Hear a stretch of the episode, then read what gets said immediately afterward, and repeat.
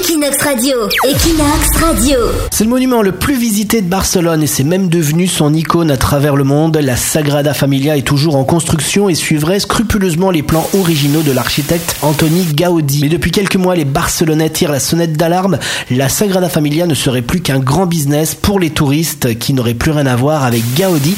C'est un reportage d'Aurélie Chameroy pour Equinox Radio. Aquesta és una gran farsa que, que, que arrosseguem des de fa massa temps. És una mena de mona de Pasqua gegant que fa el seu camí eh. Une grande farce, une espèce d'œuf de Pâques géant géré par des intérêts privés. C'est ainsi que s'est exprimé il y a quelques mois en plein conseil municipal l'adjoint maire de Barcelone en charge de l'architecture, Daniel Modol. Pourquoi un œuf de Pâques? Les évolutions décidées par les différents architectes qui ont repris le projet de Gaudi après sa mort n'auraient plus rien à voir avec le projet originel.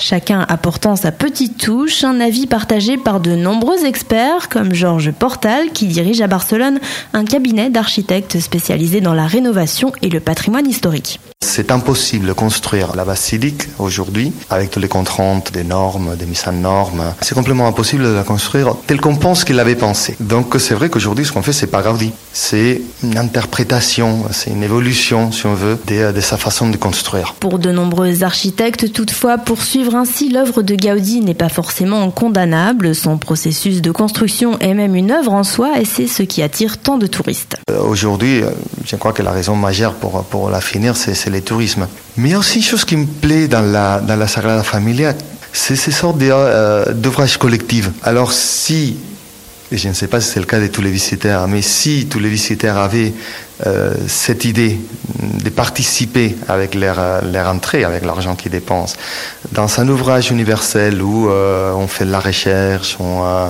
on développe des techniques, où on laisse, non, avec des, chacun son petit grand sable, euh, on laisse une partie d'un monument superbe. Je crois que ça a aussi une dimension mm, différente, peut-être pas seulement catholique, mais une dimension différente qui justifie la construction. Les touristes, quant à eux, sont tout aussi partagés sur le rendu esthétique de la basilique. Christophe, musicien, reste perplexe. Moi, ça me donne pas un sentiment d'unité, pas très harmonieux en fait. Donc de prime abord, comme ça, euh, vu que c'est en chantier et tout ça, euh, je dirais pas que c'est enchanteur. Donc euh, j'ai un mélange de texture, d'aspect. Si c'était une œuvre musicale, euh, j'aurais du mal à la comprendre.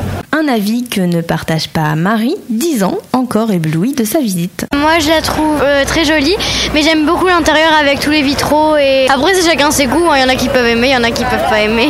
Jolie ou pas, la Sagrada Familia a reçu l'année dernière 4 millions et demi de touristes, générant plus de 25 millions d'euros de recettes.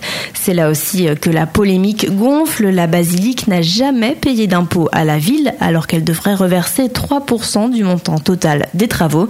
Si le chantier se termine comme prévu en 2026, la somme due à la municipalité se situera autour des 250 millions d'euros. Equinox Radio, Equinox Radio.